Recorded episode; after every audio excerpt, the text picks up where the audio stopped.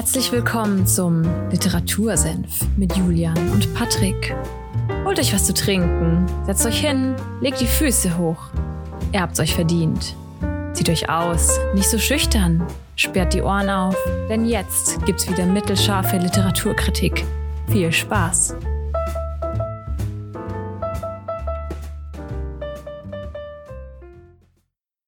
Literatursenf, Folge 73.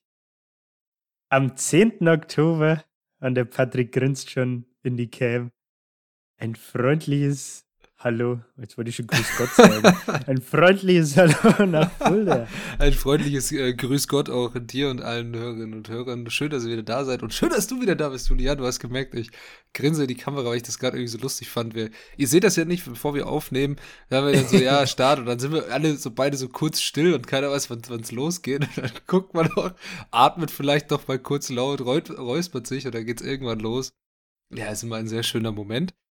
Ja, schön, dass ihr wieder da ja, seid. Man, man, muss sich, ja. man muss sich ja auch erstmal sammeln. Auf jeden Fall, man ne? muss sich sammeln für vor allem diese Folge. Es geht um einen sehr bekannten Musiker, der auch ein Buch geschrieben hat und ich wusste gar nicht, dass er ein Buch geschrieben hat. Um wen geht es und welches Buch, Jude?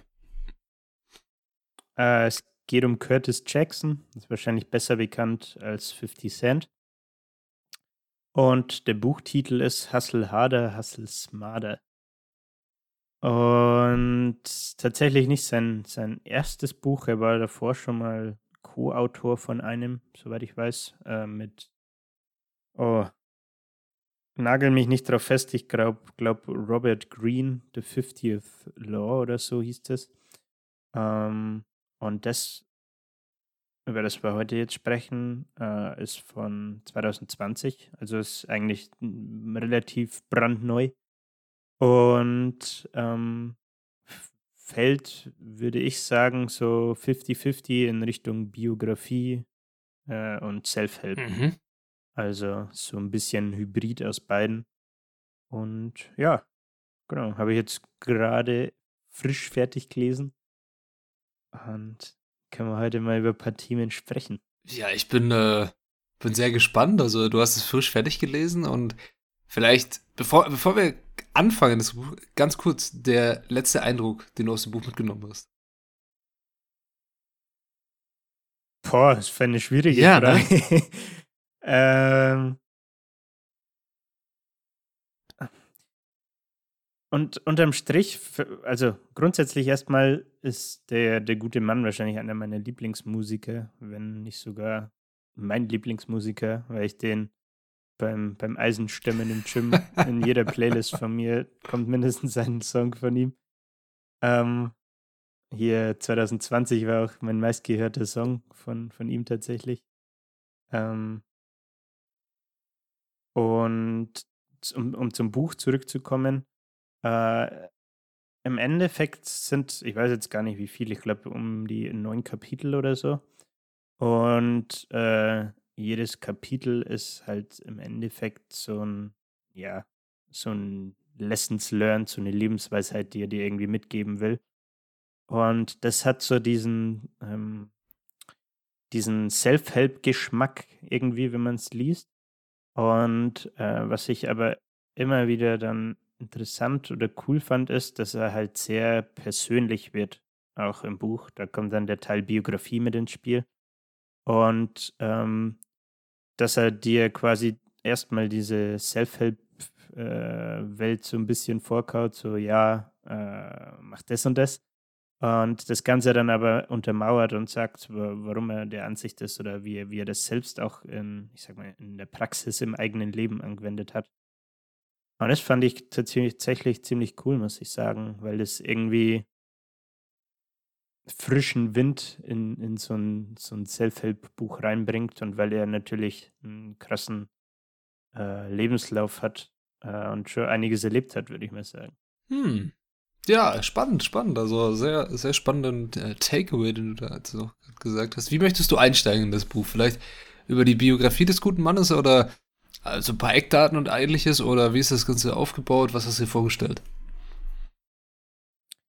Äh, wir können mal vielleicht kurz über ihn sprechen. Äh, also so ein paar biografische Eckdaten. Und danach würde ich äh, einfach mal in, in den Inhalt einsteigen. Ich habe mir bei ein paar Kapiteln äh, Zitate und dann auch so, ich sag mal, Stories rausgeschrieben, Mhm. auf die er halt eingeht oder die erzählt. Ähm, wo dann, denke ich, auch nochmal klar wird, was ich gerade meinte mit, er, untermau er untermauert diesen Self-Help-Teil irgendwie nochmal. Genau. Äh, gut, dann fangen wir doch mal kurz mit den biografischen Themen an. Äh, Curtis Jackson ist in, in New York im Stadtteil Queens geboren und da in ärmlichen Verhältnissen aufgewachsen. Äh, was heißt das? Also im Endeffekt, nach meinem Verständnis, äh, ist das quasi ist halt so ein ja, mehr oder weniger Ghetto. Ja, es ist amerikanische Großstadt, Ghetto, so dieses Kli Ja. Klischee-Denken, was wir wahrscheinlich vertreten.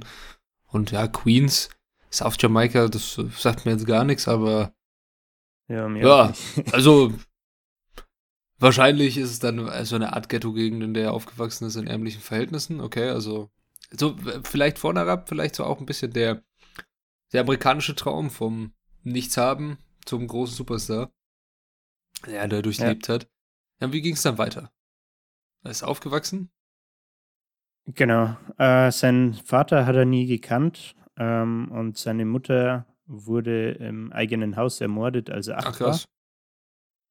Ähm, und dann seit dem Tod seiner Mutter, also seitdem, dann waren ja quasi beide Elternteile weg, ähm, hat er bei seinen äh, Großeltern gewohnt.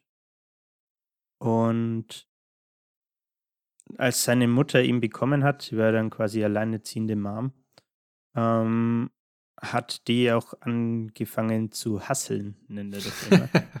Das heißt, im Endeffekt, äh, ja, ist ins Drogengeschäft eingestiegen und hat halt hier gedealt. Und war auch der Grund, äh, weil es da irgendeinen Beef gab, warum sie ermordet wurde. Ähm, und das war für ihn dann so die Connection schon sehr, sehr früh ähm, über die Mutter eben, dass er Verbindungen zum Drogengeschäft hatte. Und dann hat er mit zwölf äh, angefangen auch zu hasseln äh, und eben zu dealen. Ähm, ich glaube, sein, sein Ursprungstrieb war, weil er, weil sie halt arm waren, also dadurch, dass er bei den Großeltern gelebt hat. Ähm, und weil er Sneaker und Klamotten haben wollte und nicht mit so äh, kaputten Schuhen und was weiß ich rumlaufen wollte, sondern auch ein bisschen flexen. Ähm, hat dann, ist da dann auch in dieses Drogenmilieu so abgedriftet und hat dann mit 18 zum Beispiel auch schon eine erste äh, Gefängnisstrafe bekommen. Ähm, ja, ist so erstmal der, ich würde mal sagen, der Start. Ja, die Jugend und das Ähm, kurze Erwachsenenalter, also mit 18 schon eine größere Gefängnisstrafe. Nimmt man dann auch raus aus dem Leben. Und dann kam man dann irgendwie zur Musik, oder war das so nebenbei? Genau. Äh, Musik ist halt seine, seine Leidenschaft gewesen. Also, ähm, das hat er zunächst halt erst einfach neben, nebenbei, neben seinem äh, Hasseln, neben seinem Drogengeschäft gemacht. Ähm, und äh, wurde dann von Jam Master Jay, äh, Mitgründer oder Gründer von Run DMC, ähm, unter Vertrag genommen und hatte dann da halt auch so, ich sag mal, den ersten musikalischen Erfolg. Ähm, bis dann der 24. Mai 2000 kam, äh, wo er vom Haus von seinen Großeltern äh, neunmal angeschossen wurde, und zwar in Gesicht, Arme und Beine. Ist es nicht sogar auf seinem, also ganz so komischer Side-Fact irgendwie, ist es nicht so auf seinem Album drauf, dass da so neun Einschusslöcher drauf sind? Oder ich meine, auf so einem Album von ihm sind so Einschusslöcher mit drauf, so auf seinen Körper. Das Oder ist das, oder, oder also bilde ich mir das bei ein? dem, bei dem, bei dem Cover von Get Rich or Die Trying ist, glaube ich, vorne, das schaut aus, als wäre das so eine Glasscheibe, wo ein Durchschlagsloch ist quasi. Ach so, ja, so ein, so ein Mittelpunkt Einschussloch, okay. Ja. Ja, aber das, äh, das ich mir, wahrscheinlich ist das, äh, darauf bezieht sich das Ganze. Aber neun Schüsse auszuhalten ist auch hart halt, ne? Also neun Schüsse. Schon. Ja. kommen, kommen wir dann auch äh, gleich tatsächlich nochmal bei einer Story drauf Mhm. zu sprechen. Ähm, dadurch hat dann die, die Plattenfirma diesen ersten Vertrag, den er hatte, aufgelöst, aufgrund der Negativpresse halt. Und ähm, er ist dann, hat sich natürlich erstmal auf seine Reha äh, dann fokussiert und ähm, wurde dann später, ich glaube 2002, äh, quasi zum zweiten Mal entdeckt und zwar von einem gewissen Eminem. Ah, von dem, was ist los? Ja, krass. äh, der ihn dann bei äh, Shady Records unter Vertrag genommen hat. Mhm. So. Ähm, wir haben gerade schon kurz drüber gesprochen. 2003 kam dann äh, Get Rich or Die Tryin', das Album von ihm. Sie in den USA 6,5 äh, äh, Millionen Mal äh, verkauft im, im Erscheinungsjahr und war dann das erfolgreichste Album des Jahres. Und weltweit hat sich irgendwie 15 Millionen Mal verkauft gehabt. Ähm, das ist krass. Also, das ist also eine, eine, Hausnummer. Also für die damalige Zeit, wo es, wir erinnern uns zurück, da gab es nur noch Pla äh, gab es nur Platten und halt CDs. Da konntest du nur CDs ja. kaufen und da äh, 15 Millionen weltweit zu verkaufen ist hart. Ja. Ich glaube tatsächlich hatte auch eine. Ich bin mir nicht sicher, aber ja, ich weiß es nicht. Ich weiß es nicht mehr. Aber ich, ich habe dieses Album sehr oft vor, vor mir. Also ich kenne dieses Cover, wo er da drauf steht mit dieser mit diesem mit dieser Glasscheibe und da ist dann dieses Einschussloch und das ist genau in Mitte ja. des vom Einschussloch ist so ein Kreuz, also so ein Jesuskreuz. So so habe ich das und er hat so ein Bandana auf dem Kopf. Ja, und das Oberkörper genau. und flext. ja, krass. Okay, also so so zu ja. seinem Leben vielleicht ein bisschen. Und jetzt, wie, wie knüpft das Buch da an oder wie, was möchte er im Buch dir mitteilen, zeigen? Wie baut sich das Buch auf? Genau, also das war jetzt so erstmals zu seinem Werdegang, würde ich mal mhm. sagen. Mhm. Ähm, wir sind jetzt ja quasi im Jahr 2003 äh, stehen geblieben mit dem, mit dem Debütalbum bei äh, Shady Records.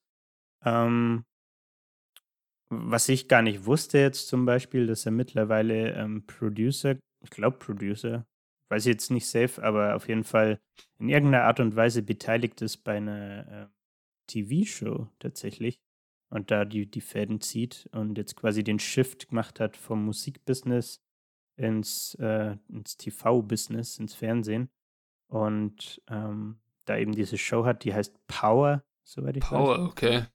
Aha. So, kennen Sie Jeremy Fragrance? Nee. Noch nie gehört. Ja, muss ich dir nachher mal, sehr, sehr, sehr gerne. Also ja, schau mal. Muss ich dir nachher mal was schicken, weil dann verstehst du, warum Power witzig ist. Aber gut. Ähm, das ist zum Beispiel auch einer der Punkte, wo er ähm, darauf eingeht im Buch, so dass, äh, dass du die Self-Awareness haben solltest ähm, oder dich hinterfragen solltest, wann der Zeitpunkt gekommen ist, um einen Shift in deinem Leben zu machen, also um was zu verändern. Und äh, nur um das kurz als Beispiel mal reinzuwerfen, bei ihm war das halt dann der Punkt, wo er gemerkt hat, als er irgendwie auf Tour war, ähm, dass er mit Musik jetzt das rausgeholt hat, was aus seiner Sicht äh, er rausholen kann.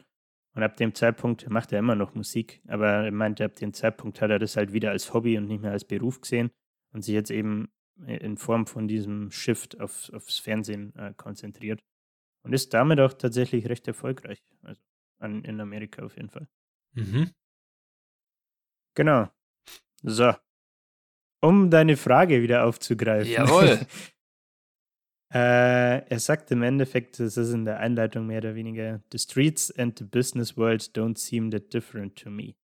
Also die Straße und die, die Geschäftswelt, das Business äh, unterscheiden sich eigentlich nicht.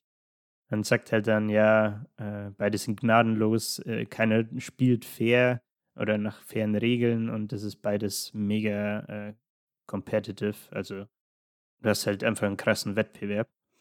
Ähm, und es ist so ein bisschen die Überleitung zu seinen äh, Live-Lessons, wenn man es so will. Ähm, und auf da würde ich jetzt einfach mal auf ein paar eingehen und gleich mal mit dem ersten starten, das wir auch schon bei anderen Büchern des Öfteren hatten, nämlich das Thema Angst und Be Fearless. Oh. Genau. Ähm, ich habe zwei Geschichten dazu und ein Zitat vorne ran. Jetzt muss ich nur schauen, welches Zitat. Genau. Ähm, er sagt, ich lese mal kurz vor. Mhm. One of the greatest mistakes people can make is being comfortable with their fears. Whatever is worrying me, I meet it head on and engage it until the situation is resolved. My refusal to become comfortable with fear gives me an advantage in almost every situation. Und da, da, da sagt er halt im Endeffekt, ähm, geht es darum, über deine Einstellung, wie du mit Angst umgehst. Ne? Und ähm, wie man jetzt im Zitat erkennt, sagt er, äh, was, was er gerne macht, ist halt, wenn er merkt, hey, ich habe vor irgendwas Angst oder so, dann bohrt er genau da in diese Angst rein und geht dem halt nach. Ähm, und was er, was er fast ein bisschen abstoßend sagt, ist, dass er nicht versteht, äh, wie Leute ähm, mit ihrer Angst quasi zufrieden sein können und damit okay sein können, das nicht anzugehen.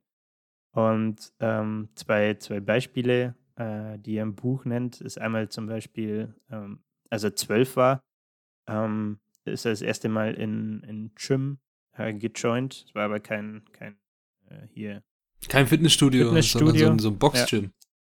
Genau. Jawohl. Und, und hat dann angefangen, äh, da halt Boxen zu lernen.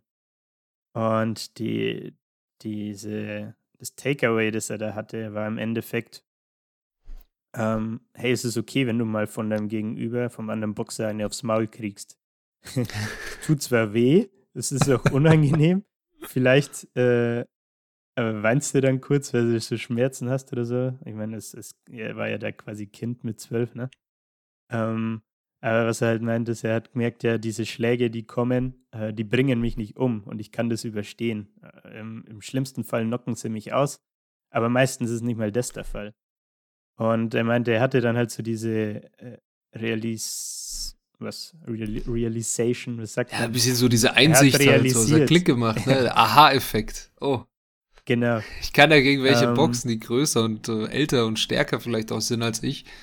Und es ist auch völlig okay, wenn die mich vielleicht mal auch zusammenschlagen, weil ich wachse dann nur dran. Also ich brauche keine Angst ja. davor zu haben. Es tut weh, okay, aber es bringt mich nicht um, okay, ja.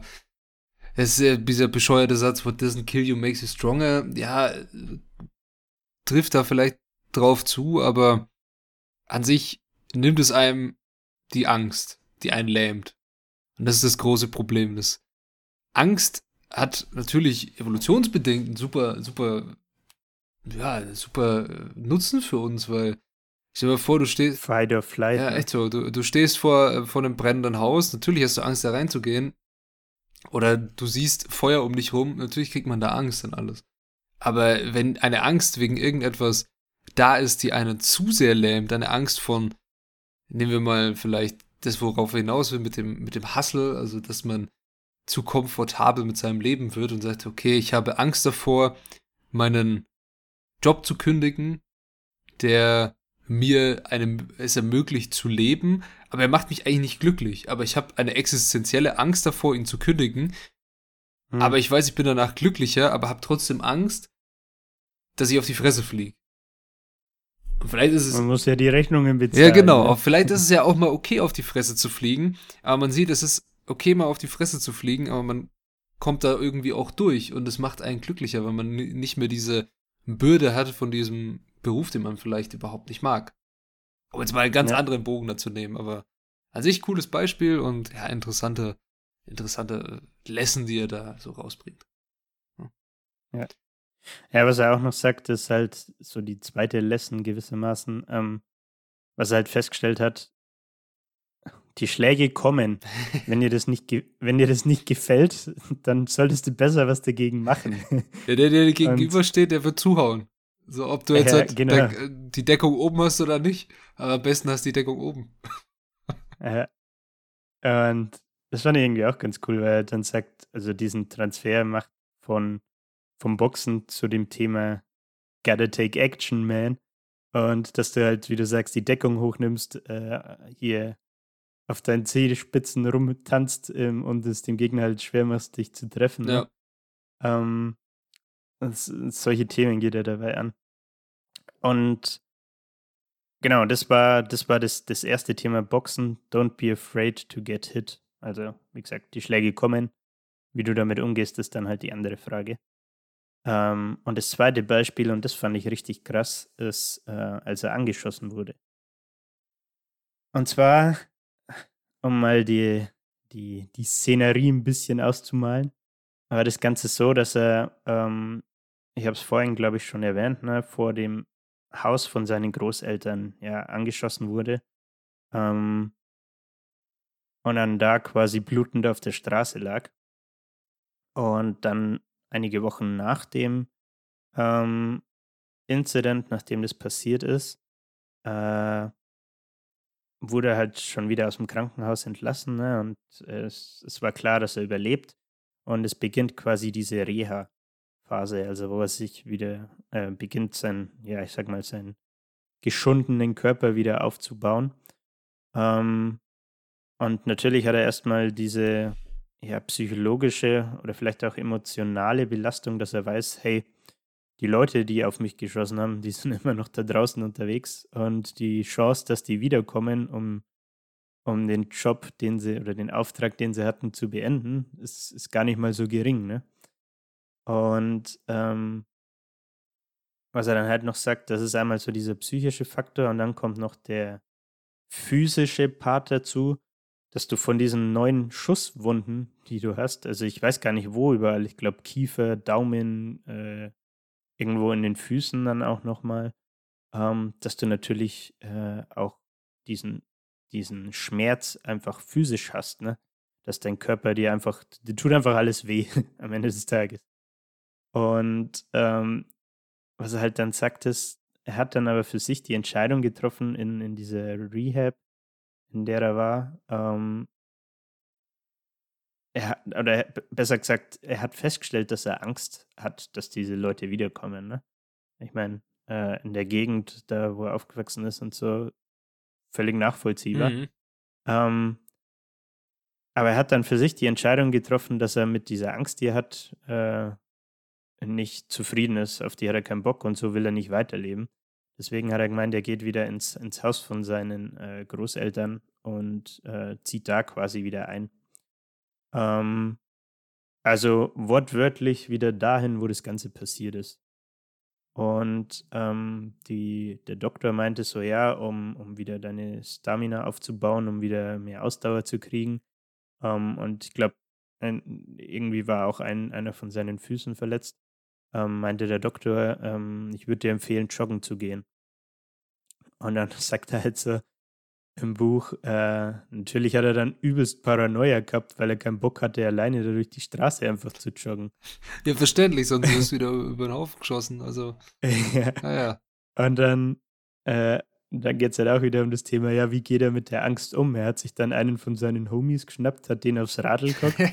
der ist hinter ihm hergefahren, sodass er ähm, quasi den als, als Security dabei hat. Ja. Und er hat sich, er hat sich seine, seine Pistol ähm, an, die, an die Hand quasi getaped und dann so viel Tape drüber, dass man die Pistole nicht mehr gesehen hat.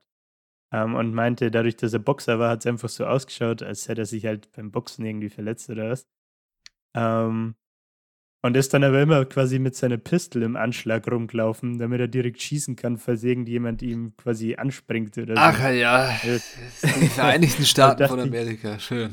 Ja, da dachte ich mir so, Alter, das ist so. Das ist unwirklich, das ist also surreal. ich kann das ja. nicht nachvollziehen, so das Ding. Ich, äh, ich glaube, du auch nicht mit dem, allgemein dem Thema Waffen und ähnliches. Ist irgendwie nicht so ein Ding, was bei uns groß geschrieben wird oder jemals greifbar war. USA ist andere. Anders, ja. Genau, das ist ein schwieriges Thema. Auf ne? jeden Fall. Aber auch da, um, um das vielleicht kurz abzuschließen, ging es ihm halt jetzt wieder drum. Natürlich könnte er sich, ich sag mal, von der Angst lähmen lassen und sagen, nee, ich gehe jetzt mal lieber nicht joggen, ähm, weil es zu gefährlich ist. Ähm, oder ganz andere Richtung. Er zieht einfach um und zieht möglichst weit weg von New York, um da rauszukommen. Ähm, aber dann hätte er halt da auch keine Leute, ne? keine Unterkunft und so weiter. Deswegen war das für ihn auch keine wirkliche Option. Ähm, sondern er hat sich der, dieser Angst halt gestellt, ob das jetzt die beste Lösung ist, sich eine Pistole in die Hand zu tapen, sei mal dahingestellt. Aber er hat es halt erst irgendwie damit umgegangen und es hat ihm äh, psychologisch geholfen, da drüber zu kommen und zu sagen, hey, let's go. ich gehe meine Fitness wieder an. Ja, schön. Also das hat er dann, so ist es seine Angst überkommen. Okay, also jetzt haben wir das ganze Ding mit ähm, Be Fearless. Hast du das Ganze betitelt oder hat er das Ganze betitelt? Yes, sir. Und jetzt, jetzt, jetzt, sind wir, jetzt sind wir angstlos, also wir sind furchtlos auch ein bisschen. Und was machen wir dann? Äh, Fitness ist ein ganz, eine ganz gute Überleitung.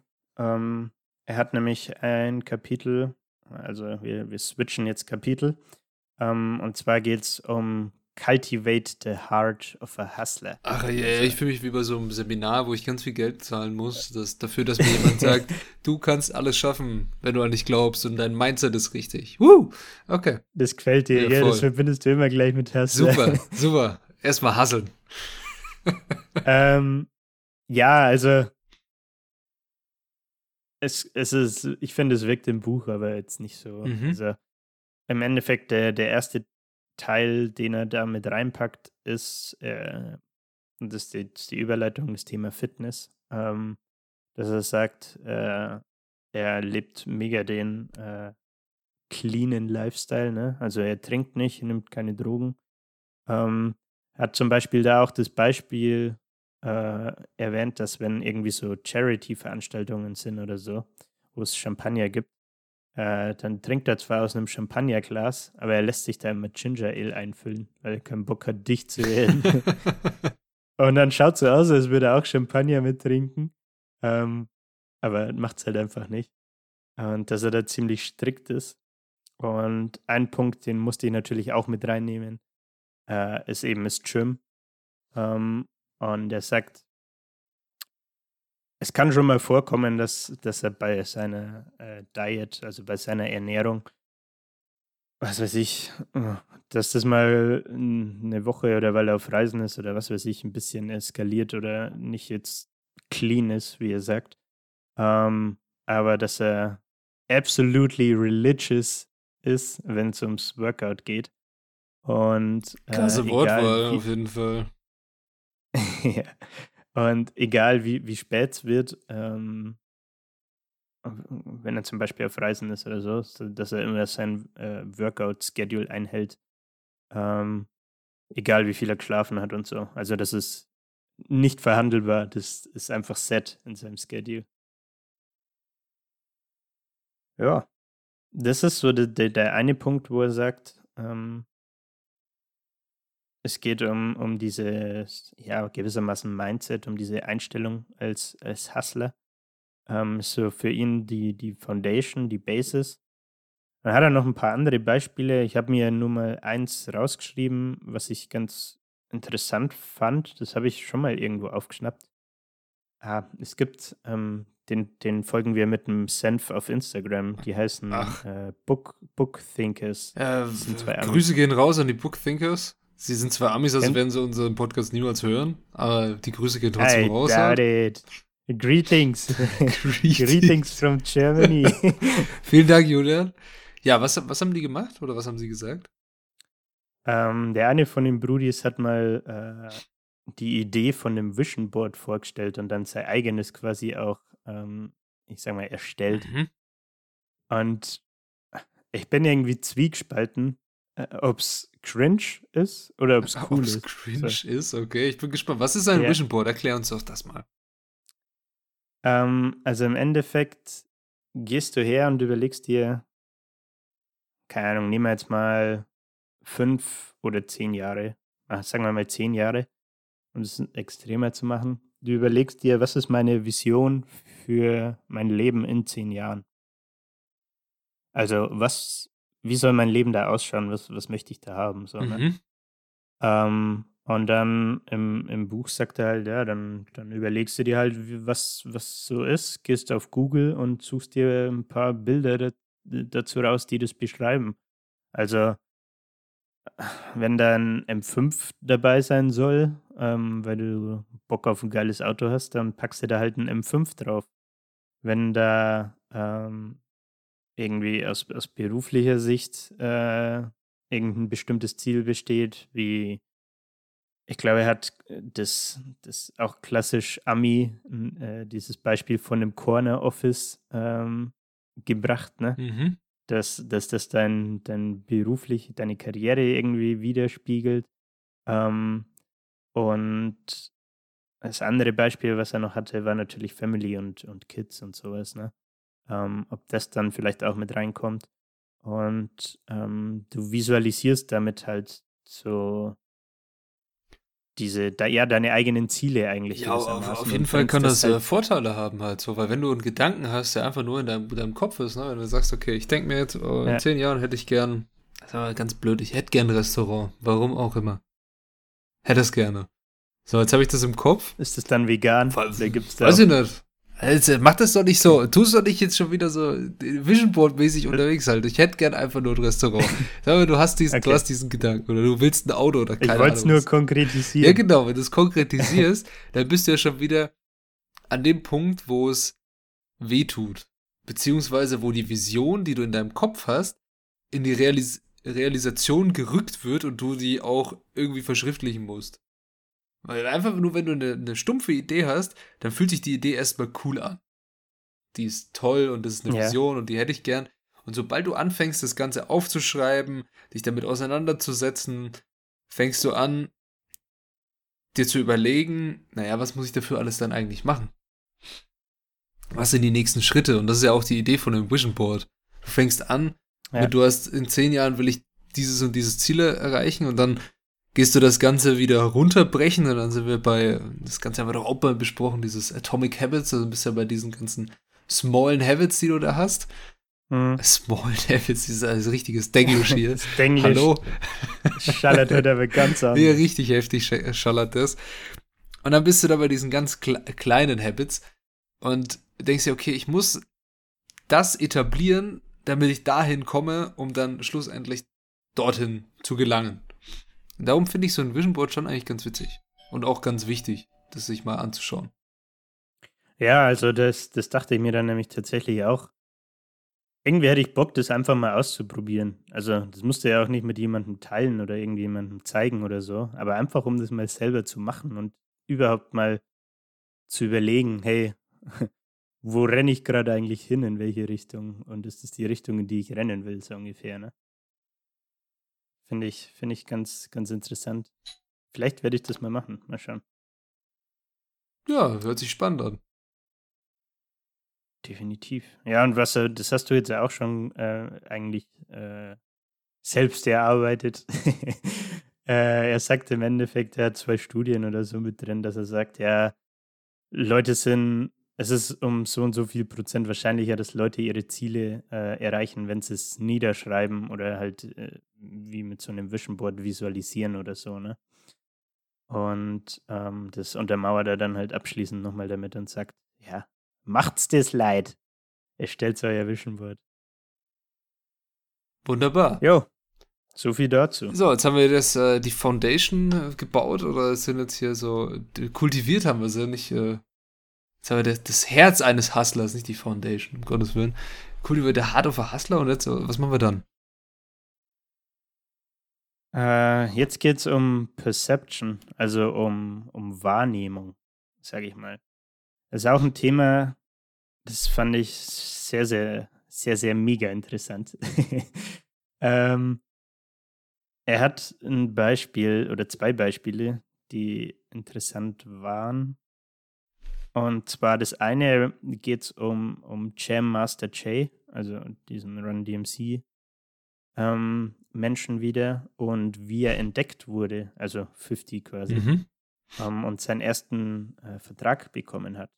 Und zwar, wir haben ja vorhin schon äh, mitbekommen, äh, dass er im, im Drogengeschäft aktiv war und das natürlich äh, durchaus lukrativ ist. Deswegen ist er einen äh, was war das? Mercedes 400 SE gefahren äh, in Weiß. Und ähm, es war irgendwie eine, ich glaube, es war irgendeine Veranstaltung oder eine Party, wo halt so alles aus der, ups, wo alles aus der Musikbranche hin ist, was Rang und Namen hat. Und ähm, 50 Cent stand halt nicht auf der, auf der Gästeliste hm. und stand dann, ist irgendwie vor dem Club halt irgendwie einfach vorgefahren und ähm, hatte, saß eben in seinem weißen Mercedes. Und dann klopft so an die Fensterscheibe und dieser Chairmaster Jay war halt derjenige, der geklopft hat, ähm, einfach weil er ihn mit einem äh, anderen Kollegen von ihm verwechselt hat, ähm, weil der denselben selbe Auto gefahren ist. Ne? Und ähm, dadurch sind die ins Gespräch gekommen und dann ähm, hat sich halt ergeben, dass der äh, den 50 mit, äh, mit in den Club reingenommen hat und so ist dann die, sag mal, die Geschäftsbeziehung dazu auch äh, entstanden. Und äh, wieso habe ich das jetzt erzählt, beziehungsweise worum geht's? Da habe ich ein Zitat mal rausgeschrieben, weil ich das ziemlich interessant fand. Äh, dann können wir auch gleich drüber sprechen. Every time you walk down the street, drive somewhere in your car, go to the supermarket, work out in the gym, or post a picture on social media, you're being judged by a few people you know and a lot more you'll never even meet. There's no sense complaining about it or saying it's not fair. Instead, it's incumbent on you to accept that you control how you are perceived and then prepare the best presentation possible. Also es geht um diese, um dieses Judgment, diese Bewertung oder Beurteilung durch andere Leute. Ähm, ja, er treibt es jetzt so weit und sagt einfach im Alltag, ne? Ja, auf jeden Fall. Also man wird immer unbewusst oder bewusst bewertet von allen Menschen, die dich umgeben. Jeden oder auch jeden, den du einfach nur einen kurzen Blick siehst. Man sagt ja auch immer, der erste Eindruck zählt und sowas. Man bewertet ja hm. Menschen so, so, sofort, wie man sie sieht, wie sie sich kleiden, wie sie aussehen. Auch im, ja, was er als Beispiel genommen hat, in the Gym. Ja, klar bewertet man, wie viel hebt der, wie viel stemmt der und sonst was, auch wenn man das gar nicht möchte. Okay, ich kann es nicht so gut, ja. weil ich nie, keine Brille auf habe im, im Fitnessstudio. Und ich sehe dann meistens nicht, was die Leute da eigentlich machen. Bin froh, wenn ich die einzelnen Gewichtsplatten erkenne. ja, so ging es mir auch, aber Kontaktlinsen regeln. Fühle mich richtig alt. das, äh, was ist das für eine, für eine Handel, die hier liegt? Äh, kannst du mal sagen? Nein. Nee, aber ja. ähm, man kennt das auf jeden Fall. Und das ist eine interessante Möglichkeit, die er da sagt, so immer die beste Version, die man zeigen möchte. Das ist ja auch, wie viele ja, wir, wir kommen in die Selbsthilfeschiene, kommen wir heute nicht dran vorbei, ne? Das äh, predigen ja auch sehr viele so, ja, äh, Dress to Impress und sowas halt, ne? Also. Mhm. Es gibt immer noch ja, Berufe, wo man sehr viel Wert auf Kleidung legt und ein äußeres, beziehungsweise die Form, wie man sich präsentiert. Und allein schon der erste äußere Eindruck ist auf jeden Fall wichtig, klar. Ja. Äh, aber warum ich das ganz interessant fand, war ja, dass er jetzt sagt, ähm, so, es macht keinen Sinn, sich über diese Be Bewertung oder Beurteilung irgendwie aufzuregen oder so, mhm. ähm, sondern äh, es ist dann in deinem eigenen Ermessen, äh, in deiner eigenen Macht, äh, quasi die beste Präsentation äh, nach außen hin ähm, ja, zu, zu geben, zum Besten zu geben. Und äh, wo ich das bei mir selber immer merke, irgendwie ist beim Thema Auto tatsächlich. Also er ist jetzt ja mit seinem dicken Benzer da vorgefahren und hat deswegen seinen Plattendeal am Ende des Tages bekommen. Natürlich auch, weil er Talent hatte, aber so kam der überhaupt zu der Be Beziehung mit dem Jam Master Jay, ne? Mhm. Ähm, keine Ahnung, irgendwie ertappe ich mich selbst schon auch öfter mal bei so Gedankengängen, dass ich mir denke, so, ja, jetzt fahre ich mein Seat so ein, keine Ahnung, ein Benzer oder ein, ein dicker BMW wäre schon auch nice. Ne? Sowas, sowas denke ich mir gar nicht. Ja, also bei mir ist nämlich, bei mir schwankt es immer. Ich denke mir dann, okay, aber wenn wir das jetzt mal rational betrachten, wäre das richtig dumm. Ja. Also, mein scheiß Seat bringt mich genauso gut von A nach B. Und Knock on Wood hat auch noch keine Wehwehchen. Ähm, es wäre einfach nur halt hier, ja, entweder Konsumverhalten oder halt eben auch dieses Prestigeobjekt, der, der Status, den man dann vielleicht eher mit so einem anderen Auto verbindet. Ne? Und dann, keine Ahnung, habe ich den Gedankengang habe ich schon ab und zu mal, dass ich mir dann denke, so, ja, eigentlich ist es das nicht wirklich wert, äh, das Geld dafür in die Hand zu nehmen und sich ein dickeres Auto zu holen. Gleichzeitig denke ich mir aber, ja, cool wäre es schon. Also, weißt du, was ich meine? Ja. ja, auf jeden Fall. Aber ich finde bei Autos trotzdem so, ja, Autos sollte fahren, sollte nicht auseinanderfallen. Und am besten weniger Autos in den Innenstädten. Aber das ist ein ganz anderes Thema. ja. Aber ja, ja, Shape Perception ist ein spannendes Ding und ja, ich finde die Herangehensweise von ihm auch gut, ist zu sagen, so ja, es bringt jetzt nichts, sich darüber aufzuregen. Du liegst in der Verantwortung, wie du damit umgehen willst und du weißt, oder du bemächtigst dich diese Tatsache, dass es diese Sache gibt und du weißt, wie du damit umgehen kannst, beziehungsweise sie zu deinen Gunsten ändern kannst. Weil mhm. sich darüber aufzuregen, wenn ich mega, sagen wir mal, in so einem Art Schlabberlook ist so ein to tolles deutsches Wort, Schlabberlook, äh, einkaufen gehe, dann gehe ich jetzt nicht davon aus, dass mich einer irgendwie einschätzt als jemand, der, keine Ahnung, Investmentbanker ist. Bin ich zwar ja. jetzt auch nicht, aber wenn, wenn ich einer wäre und so einkaufen gehe, würde ich niemals denken, dass mich so einer einschätzt. Ist aber auch nicht meine Intention in der Sinn, sondern ich habe was Komfortables ja. an und will mir vielleicht einfach nur eine Tiefkühlpizza holen gehen. Und da ist ja, mir dann, auch dann, relativ egal, wie die Leute, die ich niemals in meinem Leben mehr sehen werde, mich einschätzen und bewerten. Das können sie gerne machen. Aber da ist ja, wieder jeder in der Macht, diese Bewertung so zu drehen, wie er sie gerne hätte. Und das finde ich interessant, dass er das so aufgreift. Auf jeden Fall. Ja, also fand ich auch echt Spannend. Ein interessantes Gesprächsthema, ja. Vor allem, weil er halt auch sagt, oder weil er halt jemand ist, der das Ganze versucht, sich zu Nutzen zu machen. Mhm. Ne?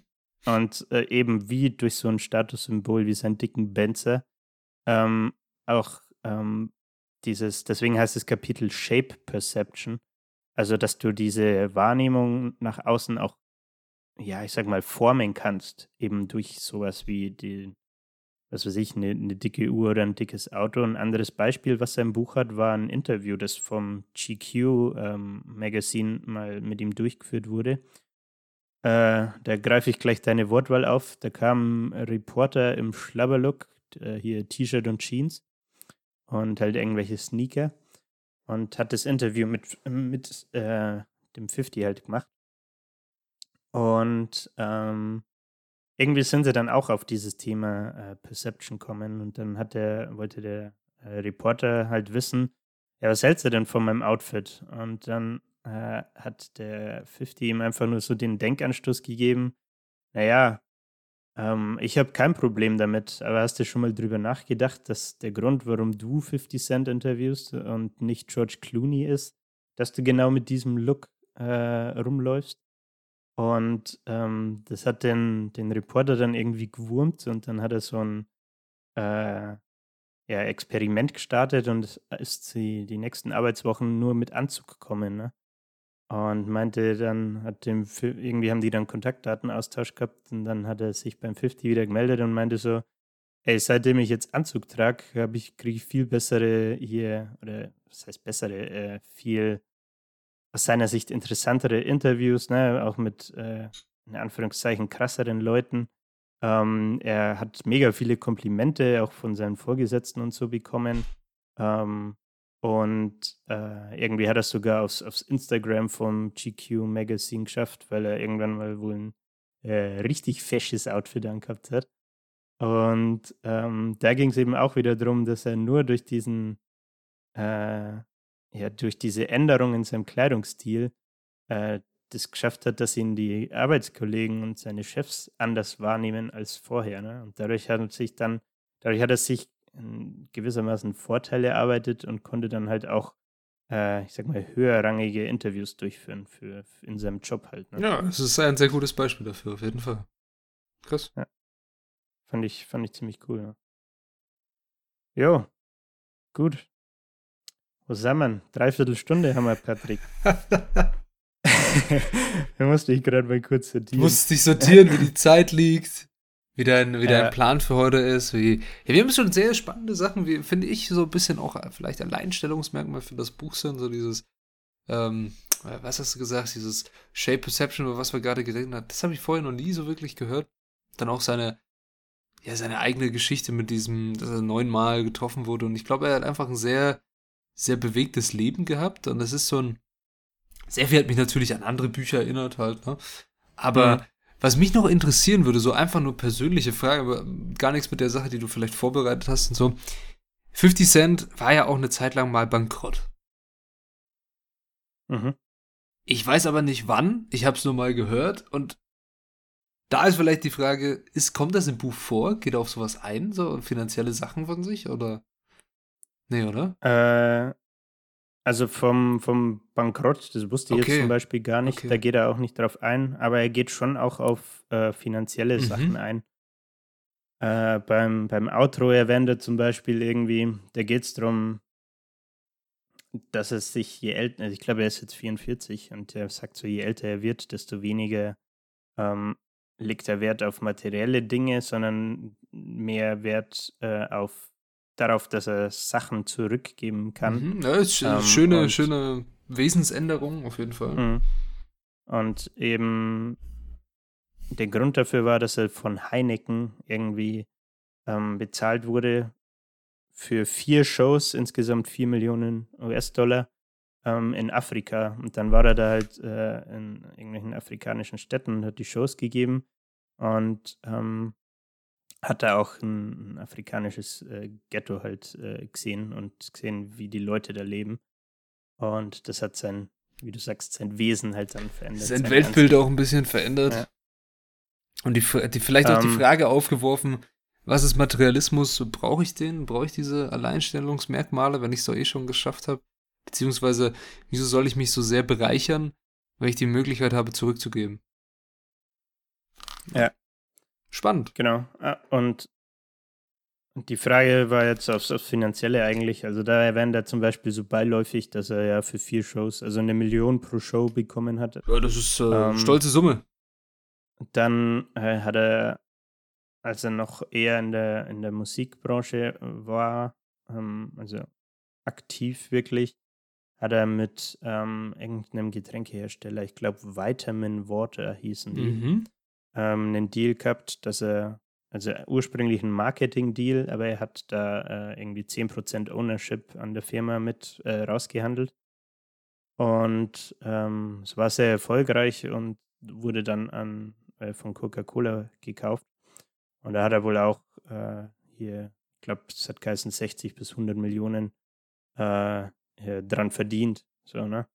Ähm, also auf solche Zahlen geht er schon ein.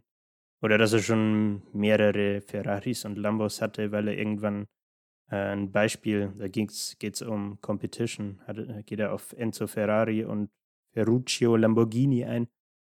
Ähm, und er während halt so nebenbei droppt so, ja, ich hatte einen Ferrari, der war immer so anfällig, dann habe ich mir halt einen Lambo geholt. So.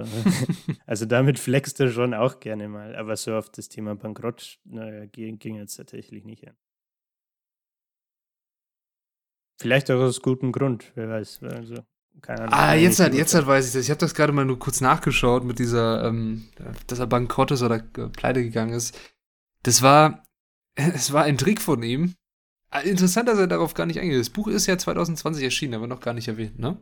Ist letztes Jahr erschienen. Ja.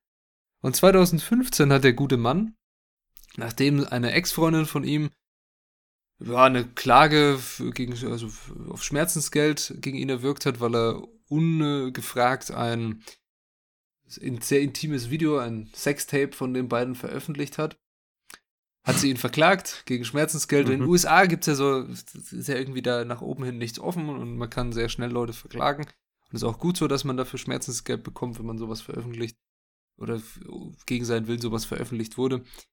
Die, er wurde auf 7 Millionen Dollar verklagt, also das war die Forderung. Und um das Ganze zu umgehen, hat er einfach kurzerhand äh, Privatinsolvenz angemeldet und gesagt, ich bin pleite, ich kann das nicht zahlen.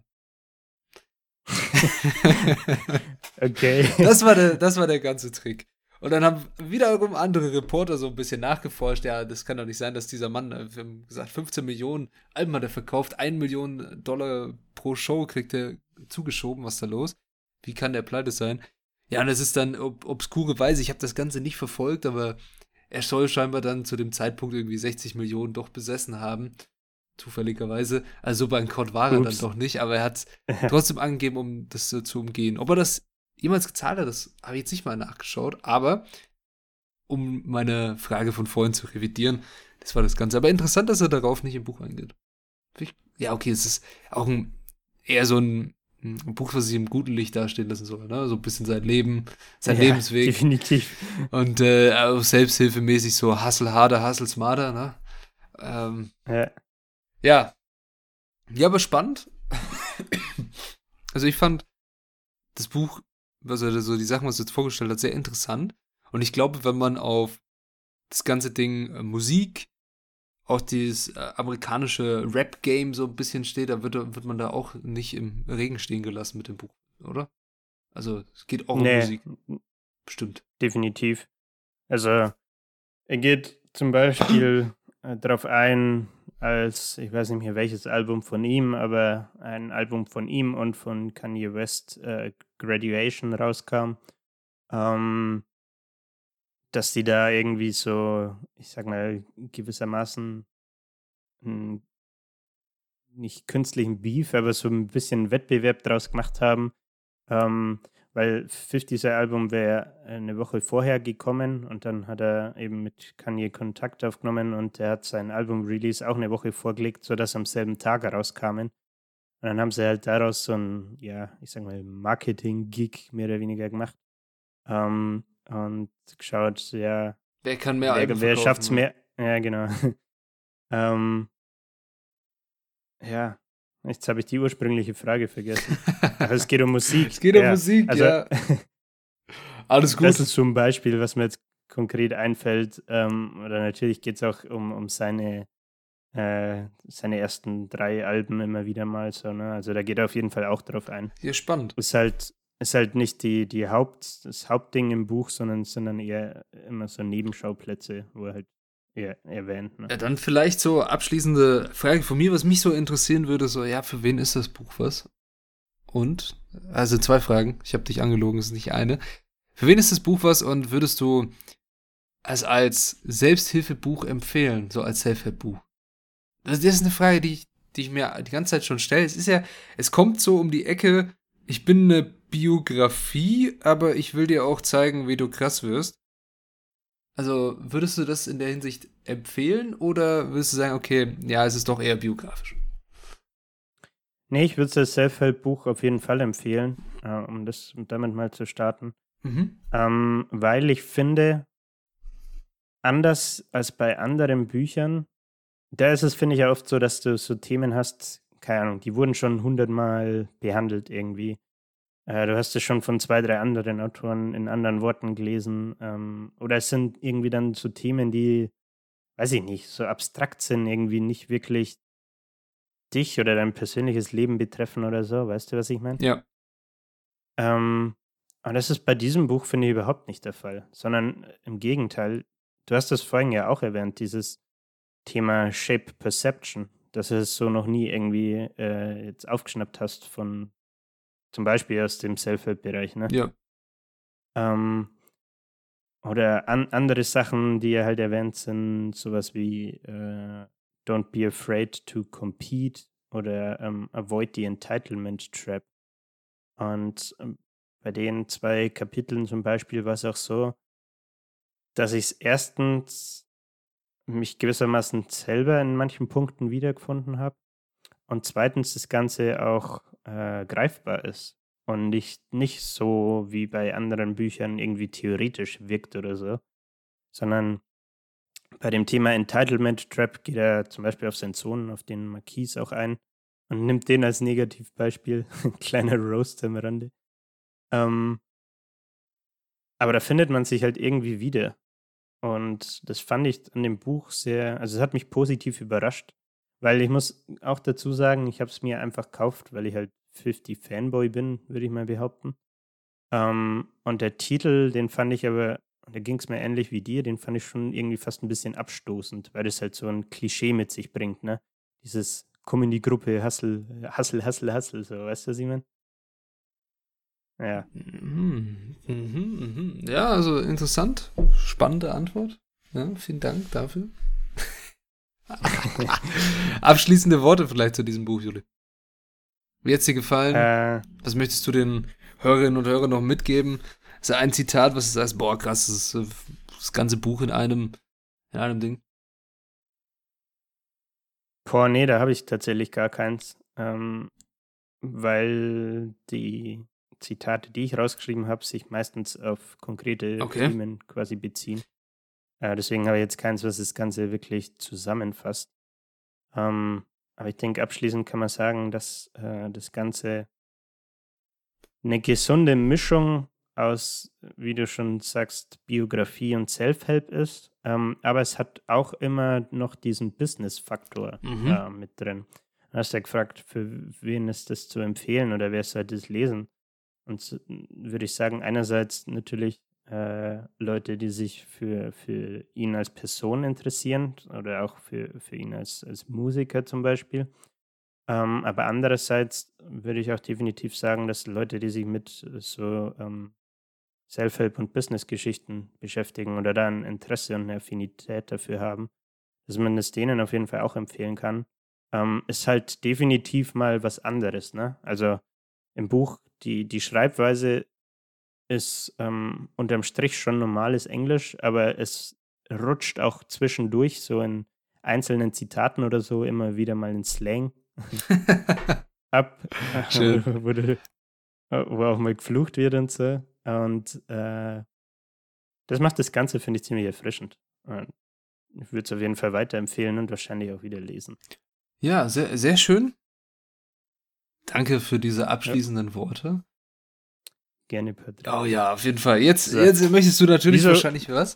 Äh, Wieso? Wieso bist du eigentlich so erleuchtet? Ich weiß nicht, also ihr, so ihr seht mich ja gerade nicht, äh, ihr hört mich nur, na, der Juli sieht mich auch durch die Kamera und ich habe ich hab vorhin extra den einen Rollo runtergemacht, das nicht so mit der Sonne reinscheint, habe aber vergessen, dass ja die Sonne sich bewegt, also ich war heute vielleicht mit den Gedanken woanders und jetzt scheint mir das Ding genau in die Fresse. es ist, perfekt. ich bin ausgeleuchtet wie eine, eine Lichtgestalt, also könnt euch, Du bist einfach weiß. ich bin einfach weiß, Weißer ja. Ich bin halt so ein weißer. Fleck, schau aus wie so ein, so ein Bildfehler. Naja, Ja. du möchtest jetzt bestimmt von mir wissen, was wir nächste Woche machen.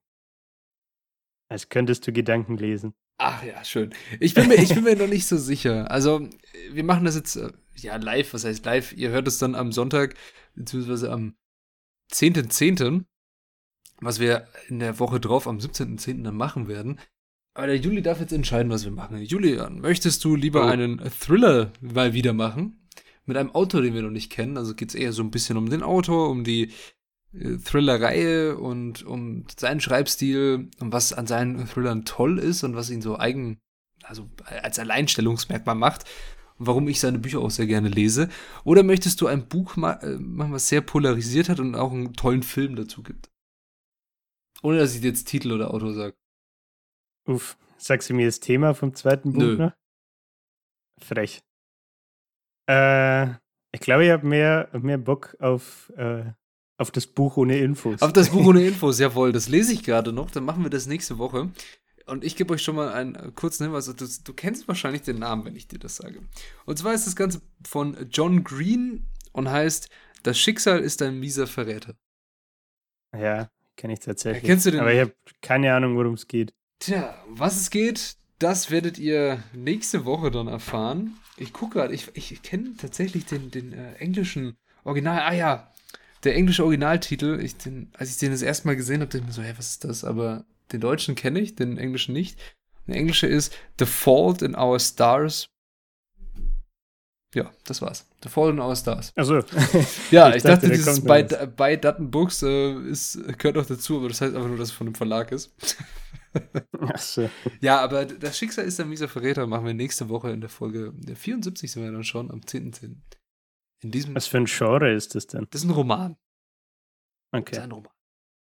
Ein sehr trauriger, sehr schöner, sehr sentimentaler Roman. Also, ich Mhm. muss ganz ehrlich sagen, bei diesem Buch verstehe ich, ich denke, da haben viele Leute geweint und auch bei dem Film werden sehr viele geweint haben. Es ist ein sehr, sehr sentimentales Buch und wir werden gefühlvoll nächste Woche. Freust du dich schon? Oh, ja. In, Let's go. In diesem, Sinne, in diesem Sinne wünsche ich euch eine äh, gute Hustle-Woche und etabliert mal euer, eure Hustle-Culture und sowas und äh, be fearless. Wir hören uns nächste Woche. Ja, lass das Gym nicht schon wieder ausfallen, sonst werde ich sauer. Lass das Gym nicht ausfallen. geht schön trainieren, seid ein bisschen religious, also äh, Raps for Jesus in diesem Sinne. Macht es gut und wir hören uns nächste Woche. Ciao. Jo, danke fürs Hören und bis nächsten Sonntag. Servus.